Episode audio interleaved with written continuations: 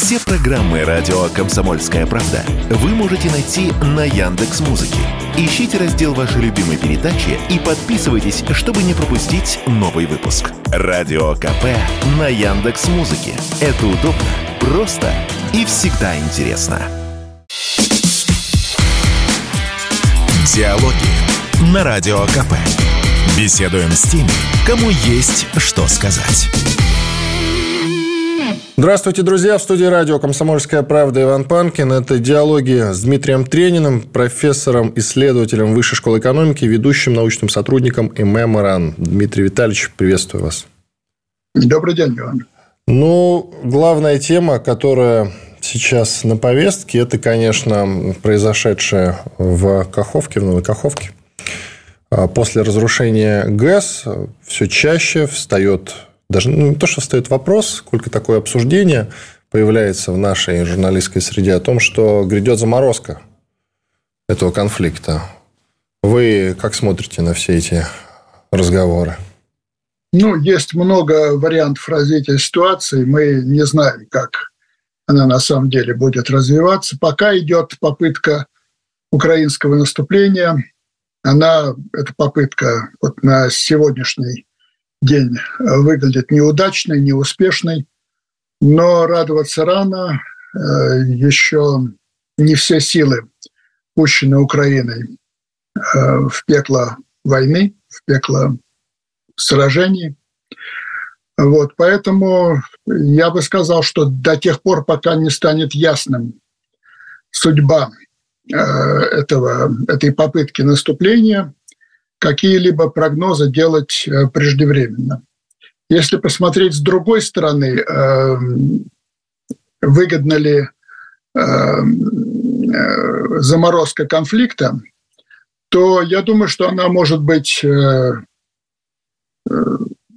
результатом недостатка сил для того, чтобы достичь решительных целей, для того, чтобы добиться тех выполнения тех задач, которые были изначально поставлены. Но в стратегическом плане заморозка проблему не решает. Она просто э, создает паузу, э, которая будет использована сторонами. Я имею в виду не только Украину, но и Запад, который стоит за Украиной, для того, чтобы лучше подготовиться к следующему раунду противоборства и э, вот в следующем раунде добиться уже решающих результатов. Я думаю, что с точки зрения э, российской стратегии э, заморозка конфликта не является позитивом. И если она случится, то это создаст более сложную ситуацию для нас, чем та, которая, э, которую мы видим сегодня. А контрнаступление все-таки вы считаете уже началось, потому что с той стороны звучат как раз заявления о том, что об этом все еще услышат, не говоря о том, что оно началось. Ну, ту сторону нельзя воспринимать один к одному. Та сторона делает заявления, которые э, призваны э, создать, скажем так, параллельную реальность. А в ходе войны, тем более, объявлять о готовящемся наступлении, это э, осуществлять психологическое давление, но никак не предупреждать вашего противника. По факту э, Украина э, бросила в бой уже э, часть своих стратегических резервов, насколько я понимаю, и в этом смысле наступление уже началось. Оно, еще раз говорю, вот первые четыре дня наступления для Украины оказались пока что неуспешными. А вы как относитесь к тем разговорам, что украинская сторона сейчас и на Днепрогэс покусится, и на Запорожскую АЭС вполне вероятно? Э, вполне возможно это. Я думаю, что и тот, э, то, что произошло буквально на днях, разрушение плотины Каховской ГЭС, э, явилось результатом украинских действий, к которым российская страна по-хорошему должна была быть готова. Она была готова, но вот э, какие-то неожиданности, конечно, здесь э, также э, произошли. Так что я от украинской стороны, в принципе, жду всего чего угодно. У, них, у нее, украинской стороны, нет никаких ограничений, абсолютно никаких ограничений. Единственное, что их э, несколько сдерживает, это отсутствие каких-то э, средств борьбы более совершенных, чем те, которые, которыми они располагают сегодня. Если они их получат, они будут пользоваться ими по полной. И, на мой взгляд, любые Э, обещания украинцев э, западникам о том, что они не будут использовать какое-то оружие против России, являются пустыми обещаниями, на которые, которые Запад принимает и продает своей публике, боящейся того, что война может распространиться за пределы Украины и опалить сам Запад. Но на самом деле это пустые обещания и, скажем так, неискренние Эм, э, принятие этих обещаний за чистую монету. А отсутствие каких-либо ограничений у украинской стороны, у украинской стороны, они завизированы западными странами, как вы считаете? То есть это с некоего тайного разрешения все делается? Ну, я не знаю, я не хотел бы в конспирологию вдаваться, но, на мой взгляд, есть э, официальная западная позиция, а есть позиция неофициальная. И вот эта неофициальная позиция, на мой взгляд, позволяет украинцам делать э, все, что они пожелают делать.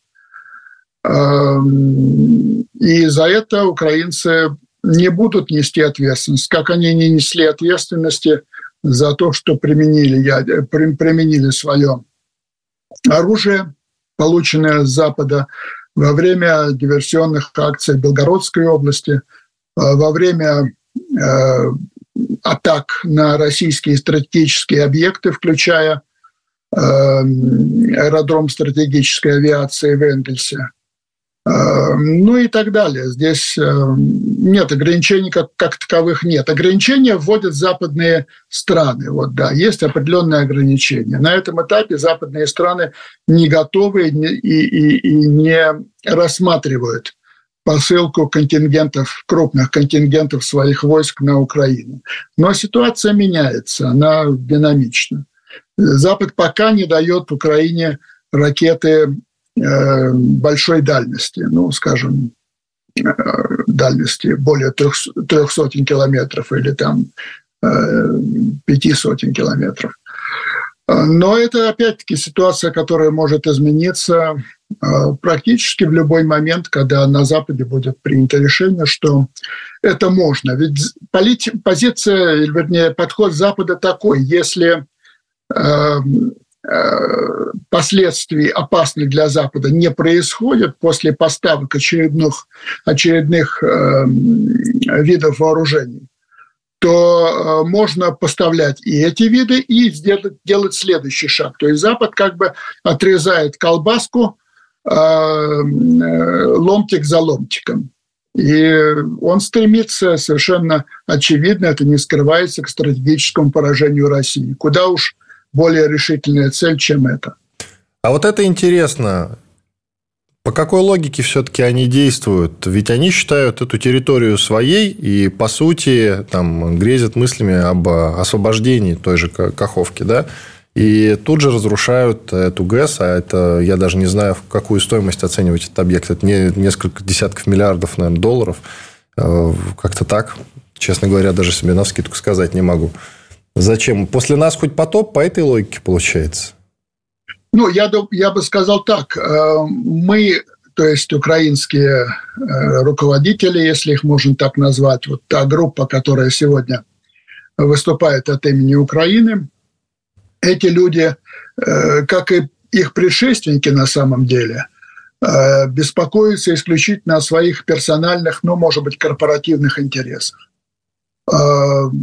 Украина как таковая, ее народ, ее э, богатство национальное э, не является э, интересом, который э, лежит в центре действий руководства Украины. Так было с самого начала э, истории постсоветской Украины, когда ну, фактически страну разворовывали. И э, речь о каких-то национальных деятелях в полном смысле этого слова, то есть патриотах, которые пекутся о благе украинских граждан, о благоденствии страны, о ее э, э, месте в мире и так далее, их не было до, до самого последнего времени, включая президента Януковича. А уж то, что пошло дальше, это э, выполнение, я так понимаю, все-таки программы, которая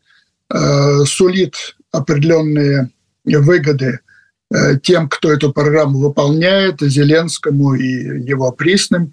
Но Украина является расходным материалом. Вот как Каховская ГЭС являлась расходным материалом, так и Украина вся является таким материалом. Иначе украинское э, руководство, опять-таки, если можно так сказать, э, действовало бы совершенно иначе, начиная с, ну, 91 -го года хотите, хотите с 19-19 года, но этого мы не видим. Иван Панкин и Дмитрий Тренер, профессор-исследователь Высшей школы экономики, ведущий научный сотрудник ММ РАН. Делаем небольшую паузу, после этого продолжим. Оставайтесь с нами.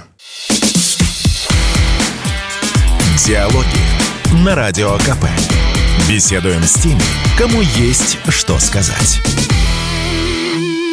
Продолжаем диалоги. В студии по-прежнему Иван Панкин и Дмитрий Тренин. На связи со мной по скайпу. Профессор-исследователь Высшей школы экономики, ведущий научный сотрудник и меморан. Дмитрий Витальевич, вот вы в прошлой части нашей программы сказали о том, что пока для Запада очевидной какой-то угрозы нет, они будут одобрять все действия украинских, украинских властей. Но сейчас-то опасность уже есть для западных стран, для той же Польши, например, это ядовитое облако, но и сейчас мы пока не знаем последствий, которые которые в результате разрушения Каховской ГЭС э, накроют в том числе европейские страны.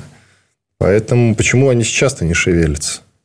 Ну, был уже прецедент, э, когда был э, взорван склад э, боеприпасов э, с объединенным ураном. Вот, да. я про это ядовитое облако и говорю. Вот это ядовитое да, облако да, я да. имею в виду. Э, вот, оно действительно мы читали, здесь двинулось в сторону Европы, но в Европе эти сообщения, скажем так, не были подтверждены. Европейская публика не получила и польская прежде всего не получила каких-то указаний насчет возможной или грядущей опасности. Ну, мне, сидящему в Москве, трудно понять, что там реально произошло и насколько опасен этот объединенный уран, вернее, то, что осталось от него после российского удара по этим боеприпасам, если там действительно был объединенный уран и так далее. Но западная публика настроена пока что довольно спокойно в том смысле, что конфликт остается ограниченным Украиной и Россией отчасти. Кроме новых территорий России,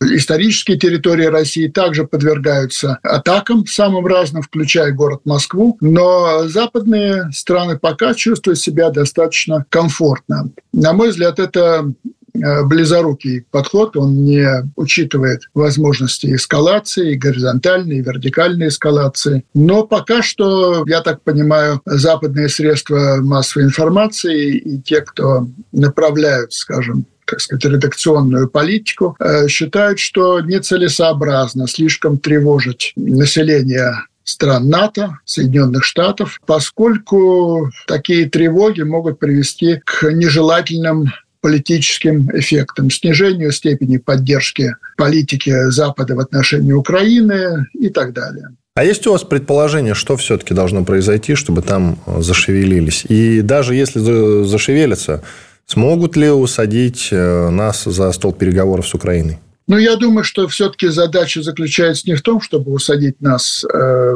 за один стол с Украиной. Ведь проблема-то гораздо более серьезная. Это не только проблема, и не столько даже проблема российско-украинских отношений, сколько проблема российско-западных отношений, российско-американских отношений. И здесь я, честно говоря, не представляю себе решение, э, которое могло бы быть э, принято обеими сторонами в обозримом будущем. Так что я не ожидаю, честно говоря, переговоров. Даже если вот ваш сценарий в самом начале нашего разговора, ваш сценарий о заморозке конфликта будет реализован, в чем я сомневаюсь. Если даже он будет реализован, это произойдет, наверное, без переговоров о прекращении огня. Наверное, это произойдет. если это произойдет, то скорее по факту. По умолчанию вы имеете в виду? Просто ну, произойдет? По умолчанию, да. Но то есть мы получим ситуацию Донбасса с 14 по 22 год. Но там, правда, были Минские соглашения, которые не выполняли. Сейчас никаких Минских соглашений не будет. Но вот в этом варианте, который я еще раз говорю, я не считаю особенно вероятным, будут продолжаться отдельные обстрелы, будут продолжаться разные вылазки, будут действовать беспилотники, много чего будет происходить, но таких крупных, широкомасштабных действий на какое-то время не будет. До тех пор, пока одна из сторон не сочтет, что она достаточно подготовилась ко второму раунду и начнется новый период войны. Про заморозку это не мой сценарий, а Бориса Межуева, главного редактора сайта Паблика. Вы наверняка его знаете. Конечно. Вот это, да, Я это, очень уважаю его. Вот, это его, собственно, расклад. И он считает, что как раз после трагедии на Каховской ГЭС этот сценарий и произойдет как раз. Вот он накануне мне его поведал. Но он, в общем-то, давно говорит о том, что грядет некая, скажем так, заморозка. Когда я его спрашиваю, а как же потом? Ведь э, у нас за плечами имеется действительно опыт 2014 э, года, Минских соглашений и так далее, восьмилетний опыт. Э, ведь они будут готовиться к этому, к новому противостоянию, к новому витку. На что он отвечает, ну и мы тоже будем готовиться. И если у вас да, есть что-то добавить... Пожалуйста. Ну, я могу добавить, что в этом случае, в случае такой заморозки, фактической, да, не, не в результате переговоров. Запад будет трубить о победе Украины. Это будет очень серьезный психологический, политический удар по России. А Украина сможет рассчитывать на гораздо более масштабную и гораздо более, скажем так, эффективную западную помощь. Ну а у России будет более сложная международное положение, потому что она будет рассматриваться не только на Западе, но и в мире в целом как проигравшая сторона. И нам придется значительно сложнее экономически, сложнее в психологическом плане. Ну и внутри страны будет э, распространяться очень глубокое разочарование тем, что таким образом произойдет. Помните знаменитую фразу Плеханова после неудачи революции пятого года «не надо было браться за оружие». Вот это опасность. Поэтому для меня это один из факторов, который будет препятствовать такому развитию событий.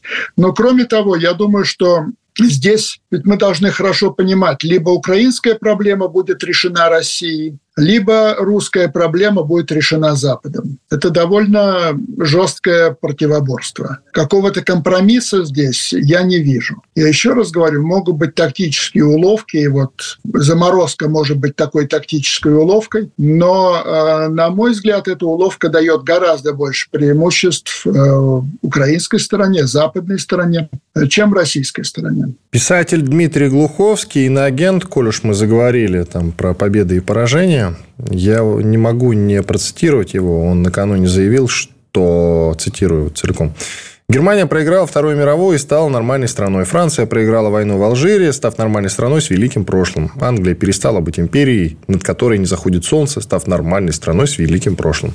Россия, проиграв, выиграет. Ну, понимаете, это говорилось, вообще говоря, после окончания Холодной войны что холодную войну Россия проиграла по факту. Ну а теперь я могу предложить вам рассуждать насчет того, что Россия выиграла, что Россия проиграла в результате того поражения. А более того, я думаю, что, вообще говоря, отличие России от тех стран, которые вы перечислили, оно там много отличий, но одно фундаментальное, принципиальное которое, собственно говоря, и привело к э, нынешнему конфликту между Россией и Западом. Э, элита тех стран, которых вы перечислили, после своих стратегических поражений были готовы ну, практически безусловно признать американское лидерство.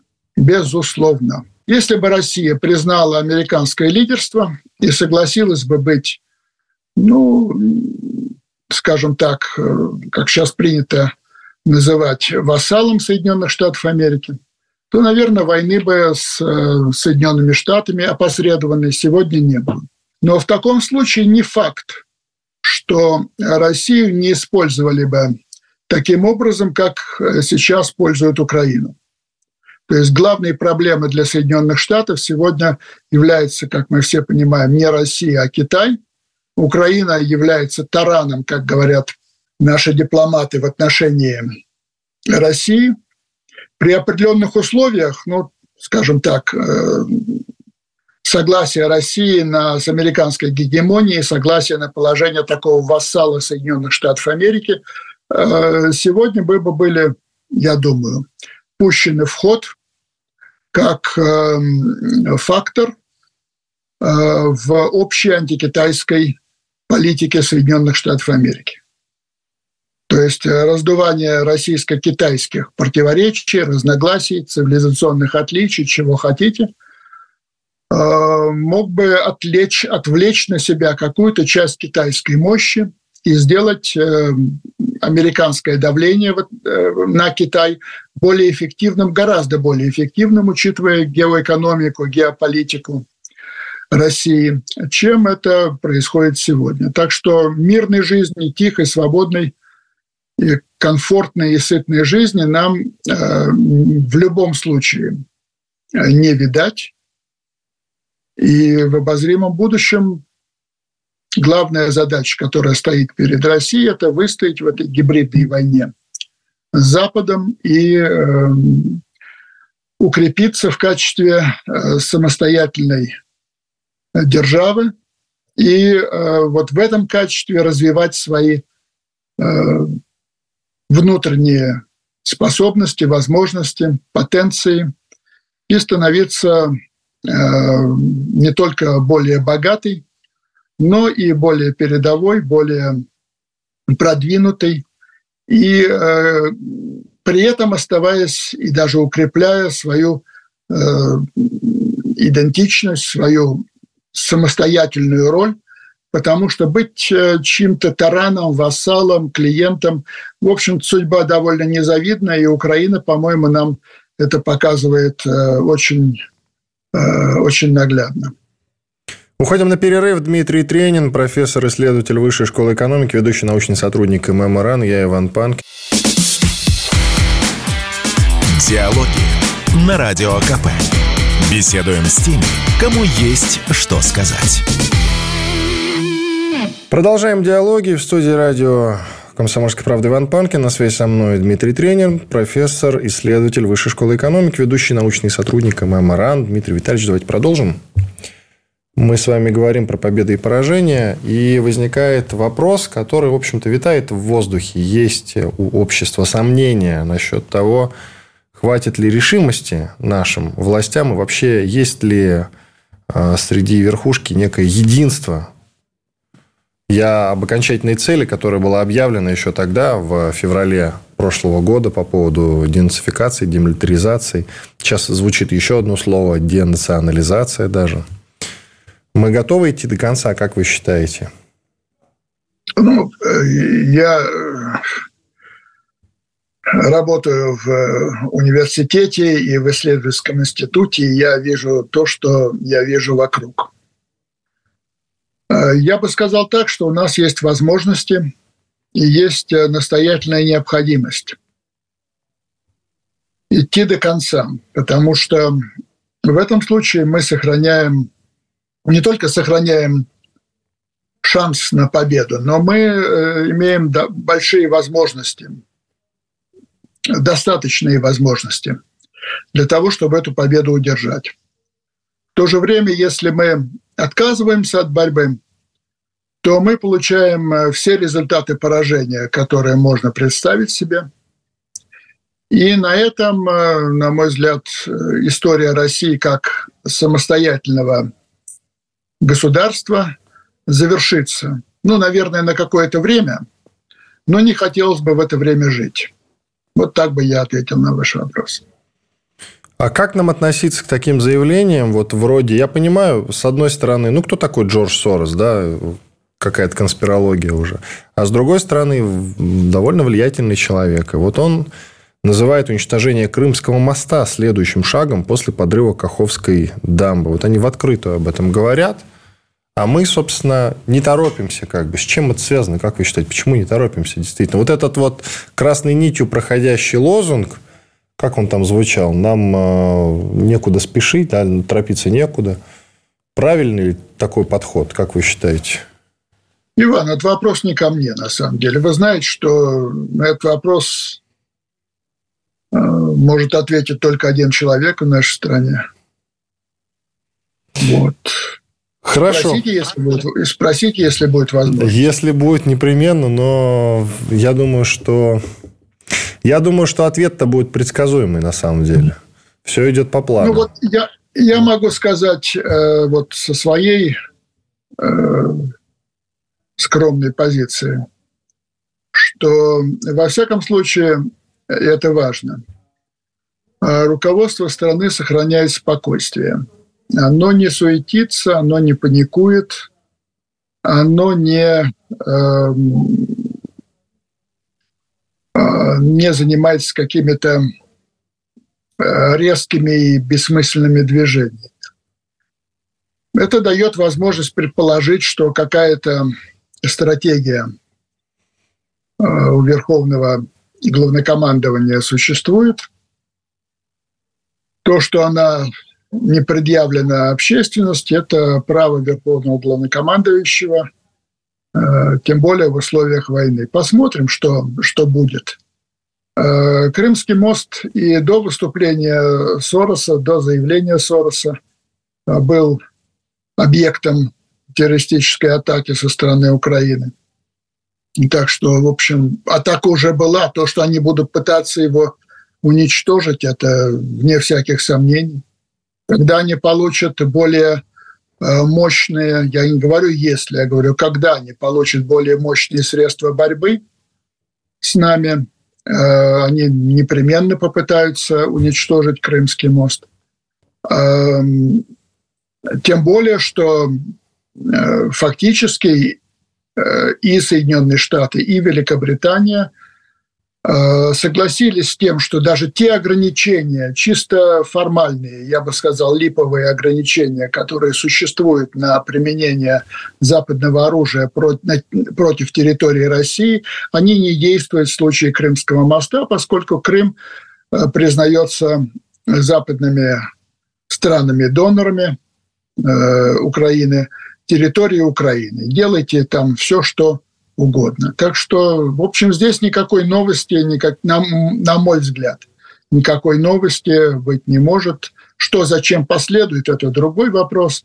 Но то, что при малейшей возможности украинцы попытаются это сделать, вне всяких сомнений. Тогда вот какой вопрос.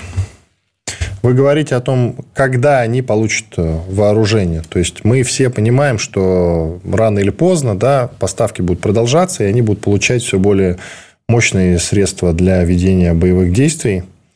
Скажите, пожалуйста, существует ли вероятность, что Запад все-таки выдохнется и захочет отдохнуть от Украины, а может и вовсе отвернуться? И когда он наступит, этот момент, если у вас есть понимание, конечно? Я думаю, что Запад отступится от Украины только при ну, наверное, в двух случаях или при двух условиях. Первое условие – это очевидная полная военная победа России на Украине, разгром украинских вооруженных сил, коллапс украинской власти. Тогда Запад э, не будет, на мой взгляд, посылать на Украину свои войска и э, спишет ее как ну, вот, отыгранную карту.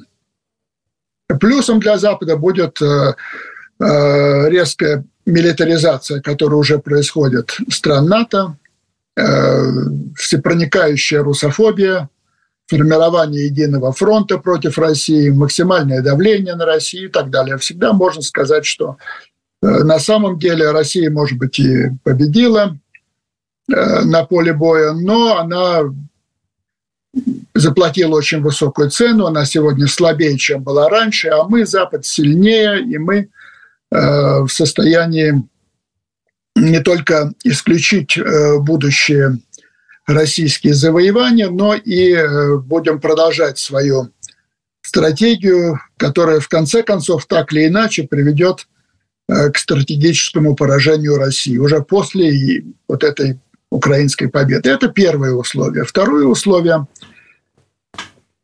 оно так звучит довольно страшно, но оно, в принципе, сводится к тому, что Запад должен будет выбирать между своим существованием и э, Украиной. То есть это э, сейчас об этом стали меньше говорить, но от этого ситуация в базовом, э, так сказать, формате не изменилась. А если э, Запад будет поставлен перед э, реальной угрозой применения ядерного оружия, Э, Причем не такого ограниченного плана, а гораздо более... То есть если мы встанем перед перспективой всеобщего уничтожения. И здесь много проблем. Во-первых, готовы ли руководители страны идти вот в таком направлении и брать на себя ну, безумную ответ, ну, безумное не то слово, но ну, я не знаю, ни с чем не сравнимую ответственность за существование человечества. Вот это вопрос очень... Его даже трудно обсуждать. И второе, это даже если будет решимость вот таким образом заставить Запад признать российские интересы на Украине, Э, воспримет ли Запад э, вот эту угрозу как реальную угрозу или как блеф.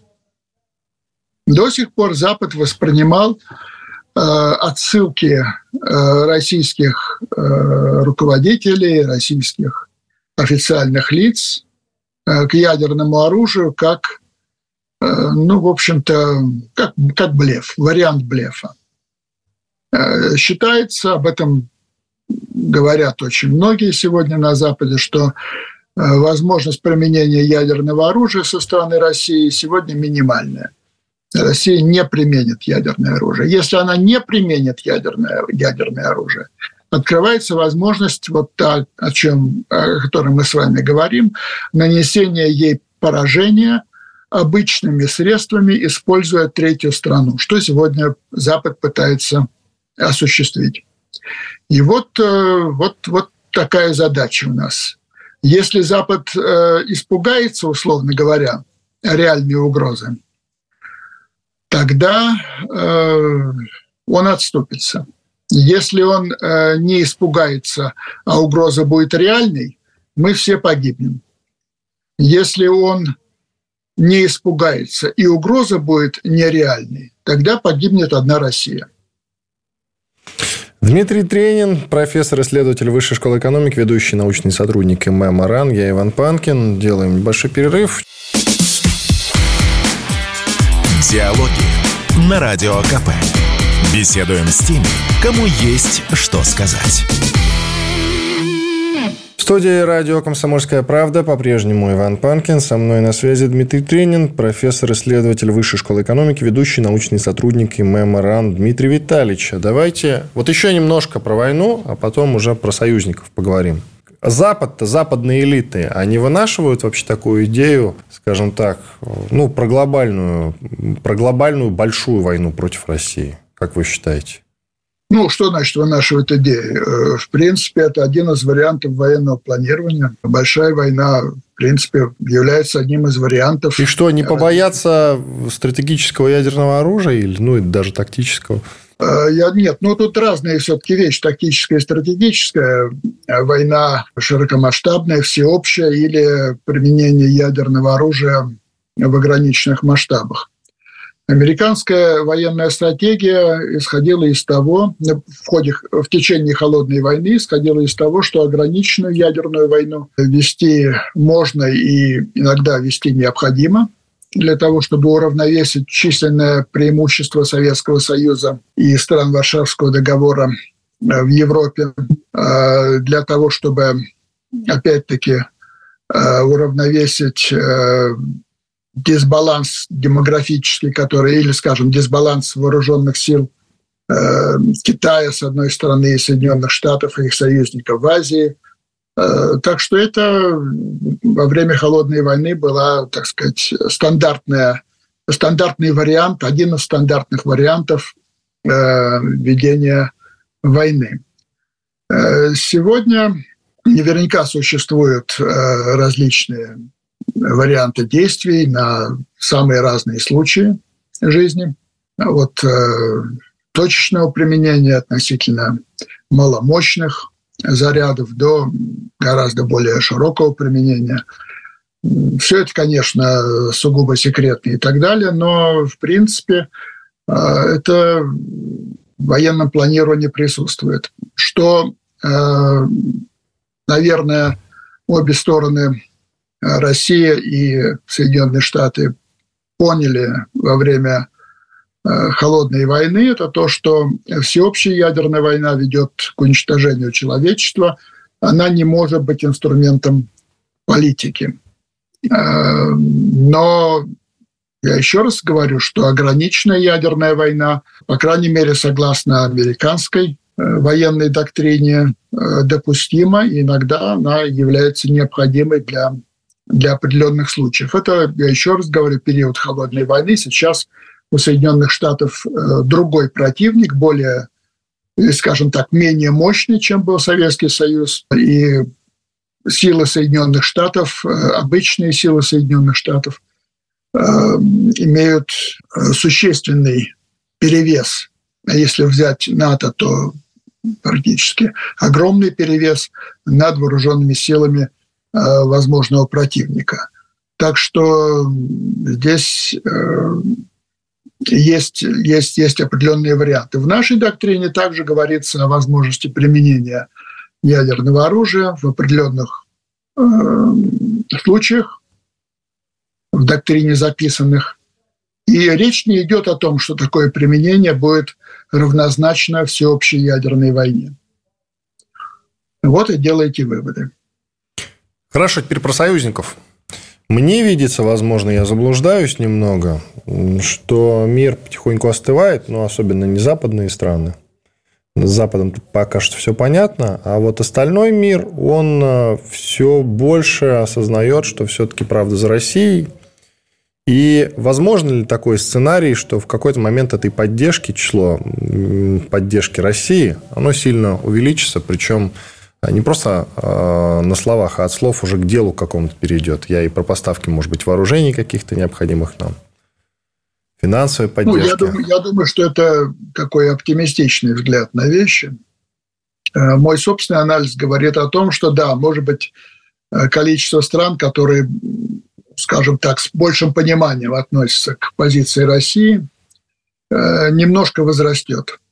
Но я не думаю, что это увеличение будет э, таким очень значительным. И я не думаю, что это приведет э, к каким-то конкретным материальным шагам, особенно в области поставок вооружений или каких-то других современных Э, средств, которые могли бы быть использованы на поле боя. Э, мы смотрим на поведение наших э, ведущих стратегических партнеров Китая, Индии. Мы видим ограничения, которые существуют в их позиции. Дело в том, что каждая из сторон, в отличие от холодной войны, когда было две в общем-то, позиции, советская и американо-западная. А, сегодня каждая из сторон не только не присоединяет, вот я имею в виду из тех, кто не присоединился к западной коалиции. Каждая из стран, которые находятся за пределами западной коалиции, мы их в последнее время называем мировым большинством, это действительно большинство стран мира, каждая этих стран играет за себя. И если мы посмотрим, каковы основные проблемы, перед которыми стоят руководители Китая и Индии, ну, хотя бы эти, эти две страны мы назовем, это прежде всего экономические проблемы. Э, экономич... Решение этих экономических э, проблем, задач, как хотите, тесно связана с глобальным рынком. Глобальный рынок находится во многом, он регулируется правилами, установленными в Соединенных Штатах, и он сильно зависит от американского рынка, от европейского рынка. И э, Соединенные Штаты дали недвусмысленно понять, что любая материальная поддержка, особенно военная, Российской Федерации со стороны этих стран большинства будет иметь последствия негативные для этих стран со стороны Соединенных Штатов и их многочисленных, опять-таки, э, союзников или вассалов, как хотите. А это сдерживает, безусловно, э, наших стратегических партнеров – для которых, э, ну, если хотите, вы все-таки э, глава крупного государства, у вас, если мы говорим о Индии и Китае, у вас э, полтора миллиарда жителей, вам ваша главная задача, главная миссия – это обеспечить благосостояние вашего народа. Это благосостояние зависит от экономического и технологического развития, а это развитие зависит от доступа к рынкам или на рынке. Э, опять-таки регулируемые, где доминирует Запад. Так что здесь есть э, серьезные ограничения, надо это иметь в виду. Но более того, даже некоторые формальные союзники России –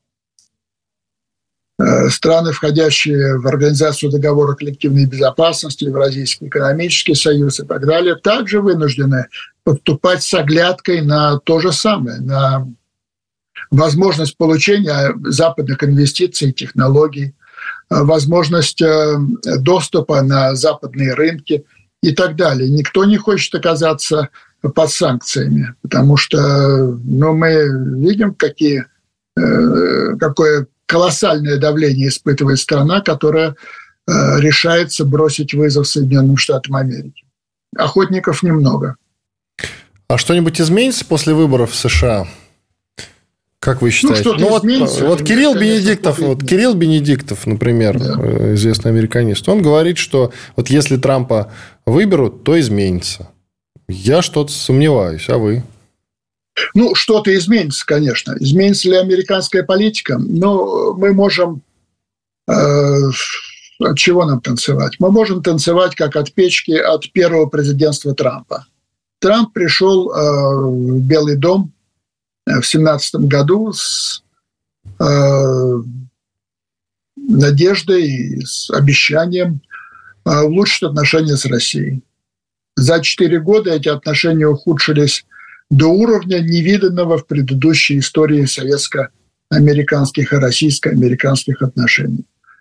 А, я думаю, что э, если предположить, я не могу сегодня с уверенностью об этом говорить, но если предположить приход Трампа в Белый дом, то я думаю, что э, поддержка Украины хотя бы в пику Трампу скорее э, будет усиливаться различными способами, а инициативы Трампа по, э, э, так сказать, дистанцированию от Украины будут всячески блокироваться и торпедироваться. Мы это видели, ту гражданскую войну фактически, которую, ну, политическую гражданскую войну, которую развязали демократы против Трампа начиная с, буквально с января 2017 года. Э, так что у меня особых э, ожиданий от этого нет. Нужно что-то большее. Мы говорили, что нужно для того, чтобы изменилось. Нужно, чтобы российские вооруженные силы разгромили вооруженные силы Украины, и нынешний киевский режим, как его называют в Москве, коллапсировал. Вот что нужно.